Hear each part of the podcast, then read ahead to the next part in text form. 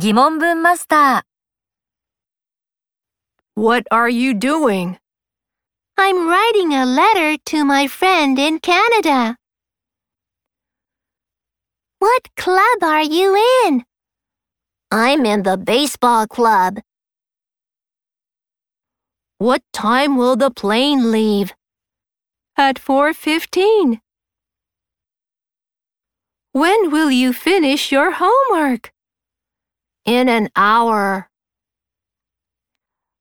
Where did you go during the holiday? I went fishing with my father. Who is going to go to the party with you? Vincent is. Whose umbrella is this? It's his. Which is your bag? The red one or the blue one? The blue one is.